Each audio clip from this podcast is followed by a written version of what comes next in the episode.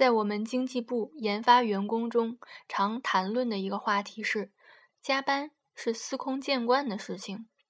这就意味着，在规定的时间内，工作从来无法完成。对我们而言，那似乎是一个十分可疑的说法。例如，在软件业，加班是常有的事儿。但是如果总体而言，建立的软件不比为它所付出的更具有价值，软件业几乎难以经历这样一段显著的繁荣时期。那么，如何解释这个事实？为什么软件人员和在其他需要集中思考的工作岗位的员工要加如此多的班儿？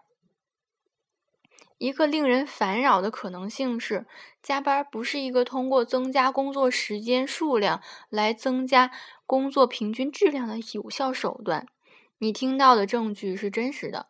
人们经常重复谈及诸如以下这些话题：在所有人上班之前，一大早我已经尽力完成了我的工作。一个晚上干晚一点，我可以做两三天的事情。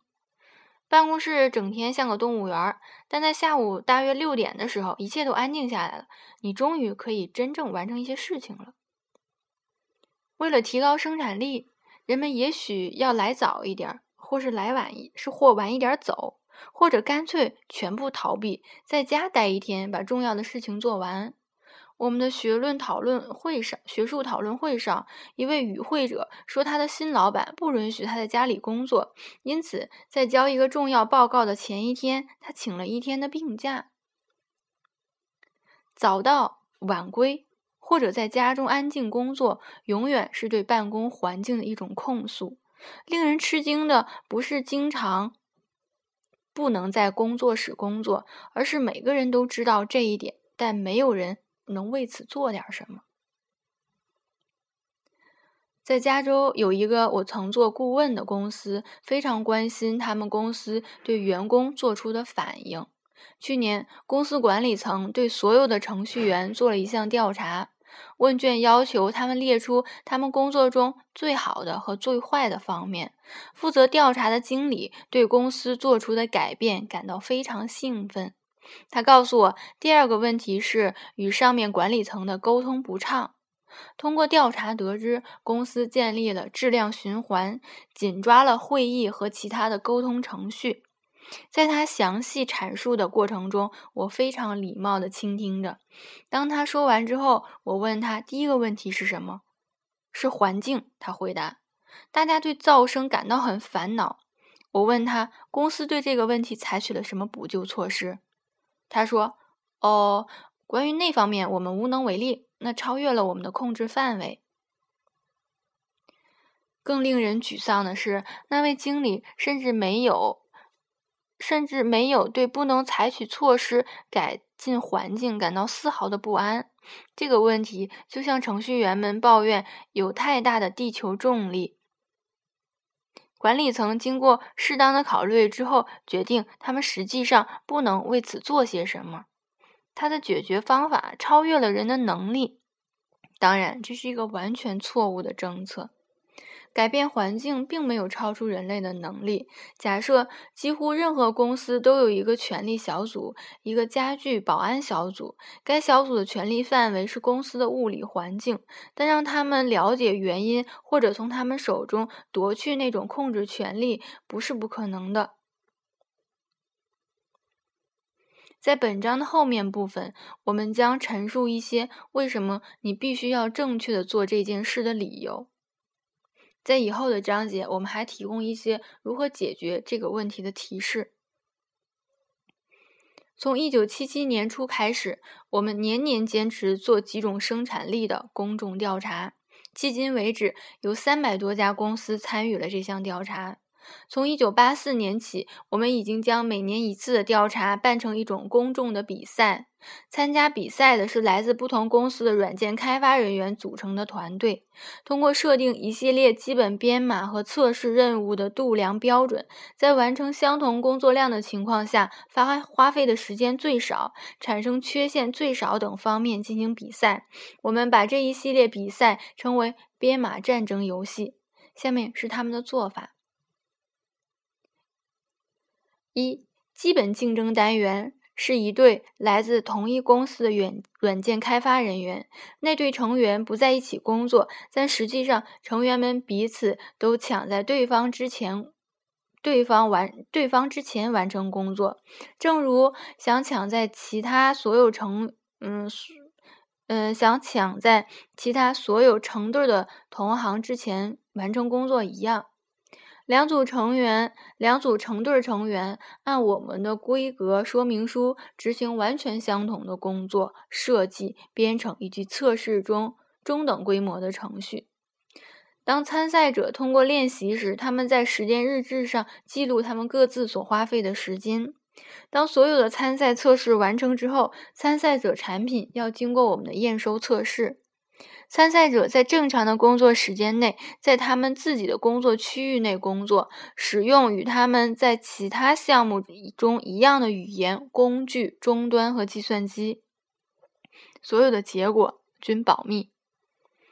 从1984年到1986年，来自92个公司的600多名开发人员参与了这项比赛。这项比赛对参与者个人而言，好处是他学会了如何将自己的工作与他人的工作进行比较；对公司而言，好处是通过样例学会如何与其他公司比较；而对我们而言，好处就是学到了许多关于影响生产力因素的知识。这些因素将在本章的下文中加以讨论。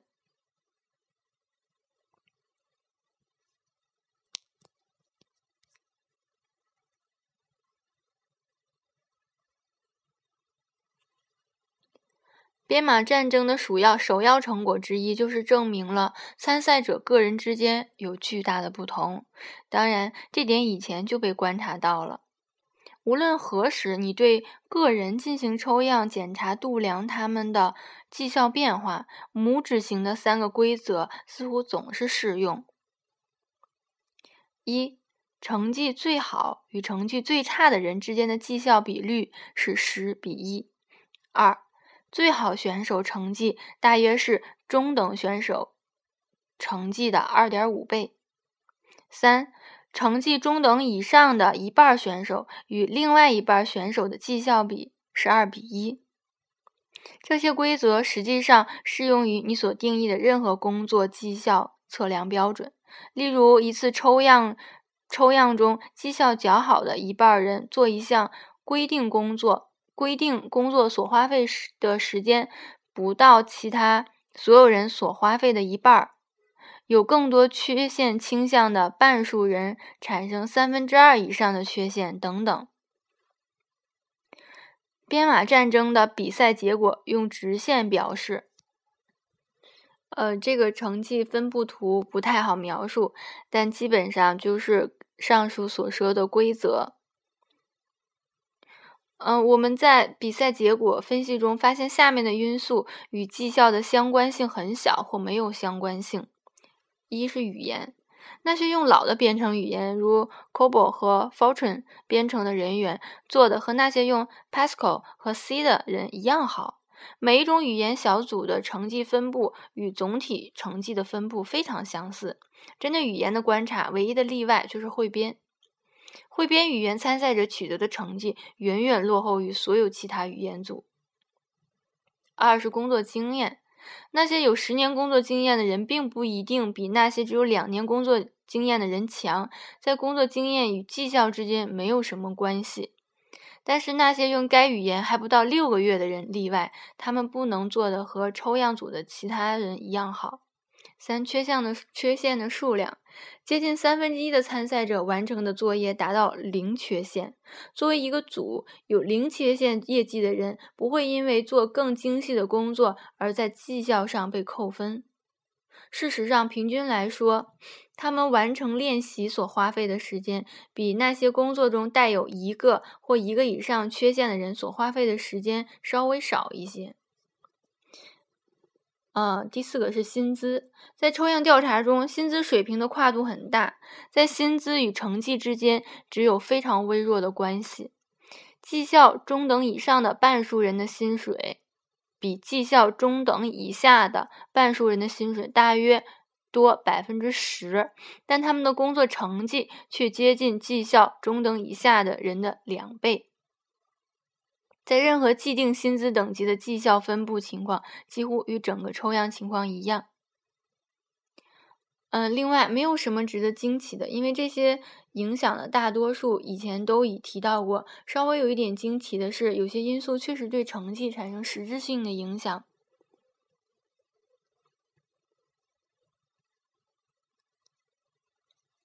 在我们的发现中，确实与好的绩效与有积极相关性的事情相当难以预料。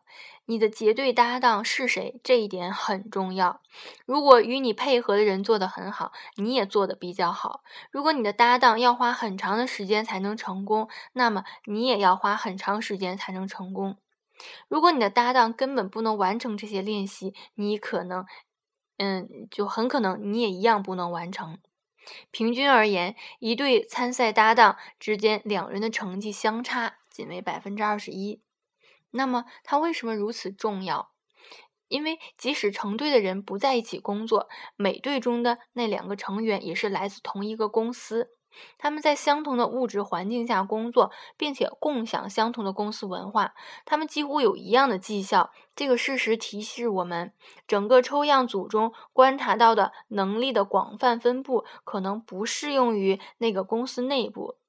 两个来自同一个公司的人倾向于绩效一样，那意味着绩效最好的人聚集在一些公司，而绩效最差的人聚集在另外一些公司。这个是。嗯，哈莱米尔斯在一九八一年预言的效应。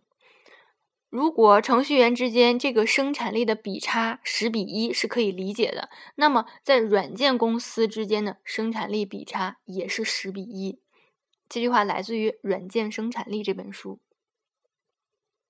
我们的研究发现，这九十二个竞争公司之间有着巨大的不同。透过所有的抽样显示，最好的公司的工作效率比。最差的公司的工作效率快十一点一倍。至于他们的速度，来自速度最快公司的所有参赛者开发出来的代码都通都通过了主要验收测试。这多少有点令人不安。工作多年的经理已经在个体差异上有点倾向于宿命论了。他们的理由是个体差异是天生的。呃，是先天的，所以你对此不可能做出多大的改变。用宿命论更难解释物以类聚、人以群分的效应。有些公司做的比其他的公司差很多，他们的工作环境和工作文化等方面难以吸收和留住优秀的人才，甚至更优秀，使优秀的人才根本无法有效的工作。很明显的事实是，许多公司提供给开发人员的是一个拥挤不堪、嘈杂和工作经常被中断的工作场所，使他们工作时充满挫折感。这是唯一能够解释工作效率的降低和优秀人才流失趋势的原因。工作场所也许与开发者的工作效率有很大的关系，这一假说是很容易验证的。所有。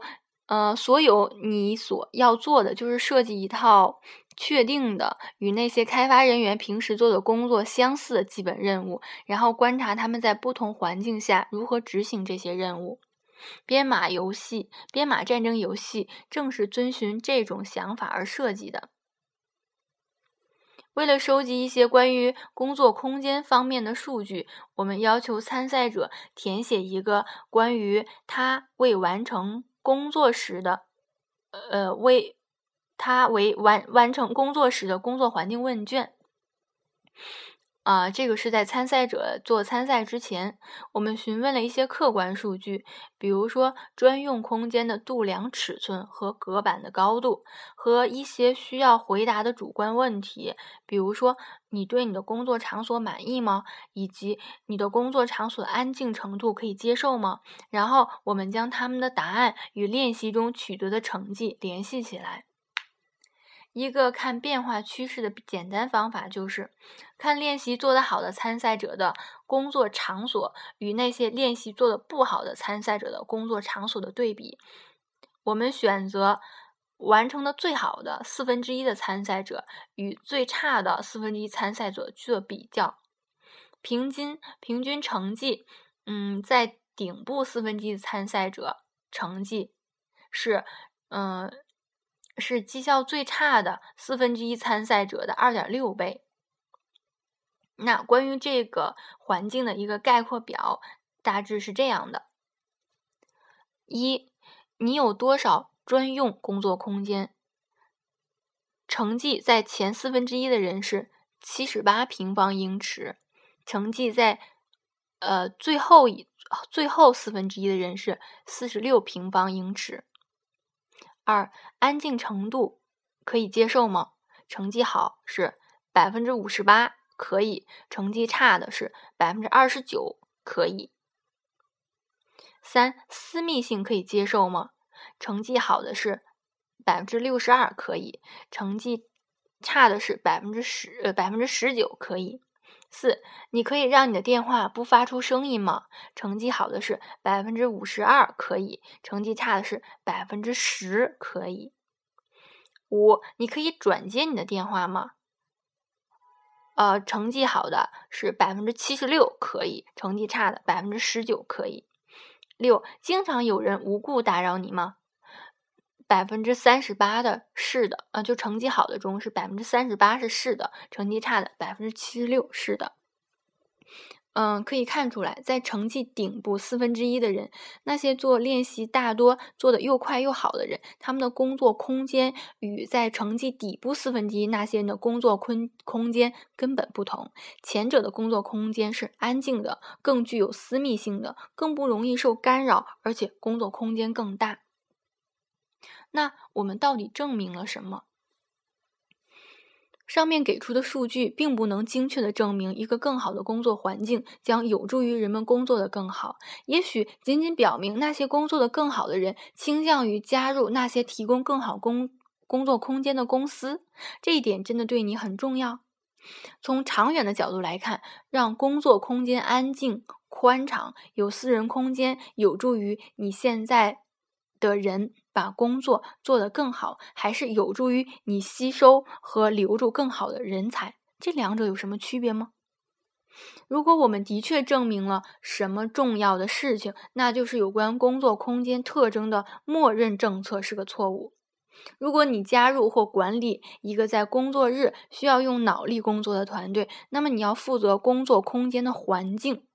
光看到这句话。